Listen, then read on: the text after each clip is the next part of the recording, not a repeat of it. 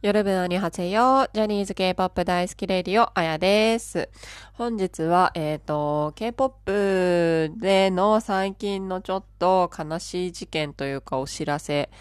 があったので、それについて話していきたいと思います。はい。えっ、ー、と、ちょっと3つあって話したいことが、1つが NCT ドリームのメンバーの卒業。で、二つ目が、セブチのえっ、ー、と、メンバーの体調不良。で、三つ目が、えっ、ー、と、X1 の今活動休止状態っていうのに対して私はもう本当に韓国のアイドル界のこういったことに対してちょっと憤りを感じているので今日はそれについて話したいと思います。はい。では、えっ、ー、と、まあ、一番ちょっとキンキンで、昨日、NCT ドリームがソウルコンをしててですね、えっ、ー、と、2日間か3日間やってたと思うんですけれども、えっ、ー、と、NCT ドリームっていうのが、えっ、と、NC、SM 事務所なんですけど、えっ、ー、と、NCT っていうグループがいて、で、NCT っていうのはすごい特殊な感じで、今活動できてるのが、NCT、127イリチルって言われるのと、NCT ドリームっていう2つのグループが活動してて、あ、あと中国で、えっ、ー、と、えっ、ー、と、ウェブ、え？ウェイボン？ウェイビー？えっ、ー、と、WAY に V って書いて、ウェイビーって読むのかな。えっ、ー、と、ちょっとそこはまあいいや、置いといて。で、えっ、ー、と、NCT ドリームっていうのが NCT の10代の子限定でメンバー構成されてて、えっ、と、20歳になったら卒業しますっていうようなグループなんですよ。で、えっ、と、最初は7人で活動してて、で、去年、えっ、と、まあ、その中のリーダーのマークが二十歳になったので卒業したんですけれども、なんと、そ、そう、それからどうなるんだろうと思ってて、で、今年も二十歳になる子が4人いて、で、その子たちが抜けんのか、それとももう固定メンバーにして活動していくのかとかいろいろ憶測があったんですけれども、なんと昨日初のその単独コンサートで、結局やっぱり、えっ、ー、と、メンバーのロンジュンとジェノとヘちゃんとジェミンが卒業するっていう発表があって、もうそうするとメンバーが2人しかいないんですよね。チソンとチョンロと。そう。で、何が嫌かって、その、えっ、と、卒業する4人の中のヘちゃんは、さっきほど言った NCT イリチルっていうのもともとメンバーなので、えっ、と、まあ、そっちの活動ができると思うんですけども、あとの3人に関しては、今後の活動がどうなるかっていうのが決まってないっていうのがちょっと問題だと思うんですよね。なんかその10代限定のドリームっていうチームを作るのはいいんですけど、じゃあその卒業した後どうするのかっていう、そのことが決まってないっていうのがすごい無責任だなと思って、いやもう、決まってんのかもしれない。事務所的には決まってるのかもしれないんですけど、ファンにそれが伝えられてないっていうことが問題だなと思うんですよね。ちゃんとそうやってマークとかヘちゃんみたいに、まあ、えっ、ー、と、次のグループとか、もともといるグループがあればいいですけど、そう、そのドリームに行っで、その二十歳で卒業して、じゃあ次どうなるっていう風に。ね、もう多分、そうやってドリームで活動してるから相当ファンの子もいるわけじゃないですか。そういう子たちにも対しても失礼だし、本人たちの不安もあると思うんで、ちょっと本当にこれはどうなる、どうなってるんだっていうね、また事務所批判になっちゃうんですけど、ねほん、その後の活動が決まってたら昨日発表されるはずじゃないですか。で、その場で。卒業と同時に。だそういうことが発表されないまま、そういうふうに卒業だけ発表されるっていうのはちょっとどうなのかなと思います。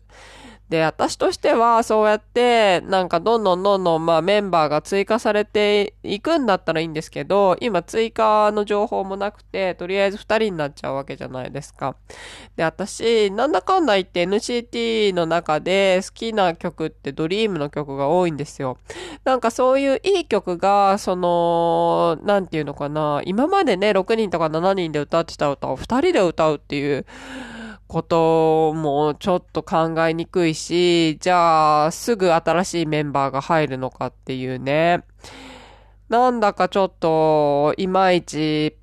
ちゃんとしてないなぁと思って。で、まあ日本で言うと、そのハロプロとかね、モーニング娘。とかだってそうじゃないですか。第何期とか言ってどんどんどんどん入れ替わってるんですけど、なんかそういう感じにするんだったらもうそれでもいいと思うんですけど、なんか、だったらどんどんね、卒業と同時に追加メンバー入ってくるとか、そういうちゃんと動きを見せないと、やっぱりファンも離れてっちゃうんじゃないかなと思って、ちょっとそこら辺詰めが甘い SM に対してまた、ちょっと怒ってるんですけれども、ねえ、だから本当に結構韓国の、韓国アイドル事情って、そのメンバーとか、そのグループがすごく頑張ってても、事務所のそういう制度っていうか、あのー、そういうのなんて言うんですかね。事務所側がちゃんとしっかり決めきれてないとか、で、今回のそのセブチに関しても、まあちょっと私はセブチで、カラットっていうわけじゃなくて、友達のカラットから教えてもらったんですけど、もう最近、その、セブチの子たちがバカバカ倒れてるみたいで、その、この間幕張でやったコンサートも、体調不良でお休みしちゃった子とか、途中でリタイア、途中でリタイアとか、もう相当ですよね。相当しんどいってことですよね。そう。で、なんか、その仕事と仕事の合間に握手会などサイン会などが入ってるみたいで、そう、それで何日、昨日か一昨日かなんかに、ジャカルタの公演でも途中でダウンしちゃったとか言って、もう、しかも、ジャカルタでダウンしたのがクープスとジョンハンって言って、リーダーとジョンハンは天使みたいに言われてる子で、そう、結構グループを引っ張ってる子がそうやって体調を崩すっていうのは相当だなと思って、責任感もあるだろうし、いやー、ちょっと心配ですよね。おい、事務所って感じなんですよ。もうここまで来ると。でもっ、もう X1 ですよ。どうですか？皆さん。どう思われてます？今回のこの事件。まあ、投票操作どうこうっていうことなんですけど。いや、でもぶっちゃけね、投票操作、うーん、投票操作があるのはしょうがないと思う。番組としてさ、面白みを、ね、その、出すために、なんか今、えっ、ー、と、日本でやってるやつも見てるんですけど、まあ、それはね、なんか、公式から、日本のプロデュース101は不正はしてないです。投票操作はしてないです。みたいなこと言ってたんですけど、まあ、番組見てると、その上位陣が全然変わらないっていうね、感じで、まあ、ネット民からは、その情報操作も必要悪なんじゃないかみたいなことが出てるらしいんですけど、でも、まあ、何がいけなかったってお金が動いてることがいけないんですけど、そう。で、これがバレちゃって、今、その、X1 と IZ1 も今ね、活動ができなくなってる状態で、このままどうなるんだっていう、ほんと解散とかなったら、どう、どうするよみたいなこんな頑張ってた子たちに対してね。でも私が思うに、もうその投票操作とか、も、もしかしたら慣れた子がいて、もしかしたら慣れてなかった子がなってるっていうのももう運命だと思うんですよ。それはもう、なるべき子がなってると思うんで、その事務所とね、その PD が、プロデューサーが、金銭のやり取りがあったのかもしれないですけど、もうそれって運命じゃないですか。だからもうそれはもういいんですよ。選ばれた子が、今デビューしてる子がもう頑張ってるわけだからそれでいいんだけど、ねえ。まあ警察沙汰になっちゃうとやっぱり、その、一般人からのね、バッシングとかがあって、多分活動できないと思うんですけど、特にやっぱり韓国っていうのはそういうのを気にするんだと思うんで、まあ、まあ、日本でもそういうことがあったらそうなっちゃうと思うんですけれども、うーん、なんかね、本当に、いやー、だから、他にも最近、そのグループから脱退しちゃった子とかが結構続いてたじゃないですか。まあ私があの追っかけてる中ではストレイキッズのウジンくんが辞めちゃったあのその脱退と事務所からを解雇っていうことなんですけどまあ本当に私たちには見えないなんかいろんな事情があるんだろうなと思ってうーん本当にアイドルちゃんたちの心が心配ですね。本当だって不安でしかないですよね。今までドリームで頑張ってて、卒業してどうするみたいな。ね。そうだからほら、さっきも例に出しましたけど、ハロプロとか、女の子だからまだいいんですよ、なんか。そう。結局みんな卒業して、ちょっとタレントやって、結婚してみたいな感じになるから、ねえ、男の子とかはさ、だってこれからへ、ね、韓国で言うと兵役もあるのに、今卒業して、じゃあ兵役までの間の、えー、じゃあ今すぐ兵役行く？行って帰ってきてからまたなんかする？ってこと？ですか？うーん。う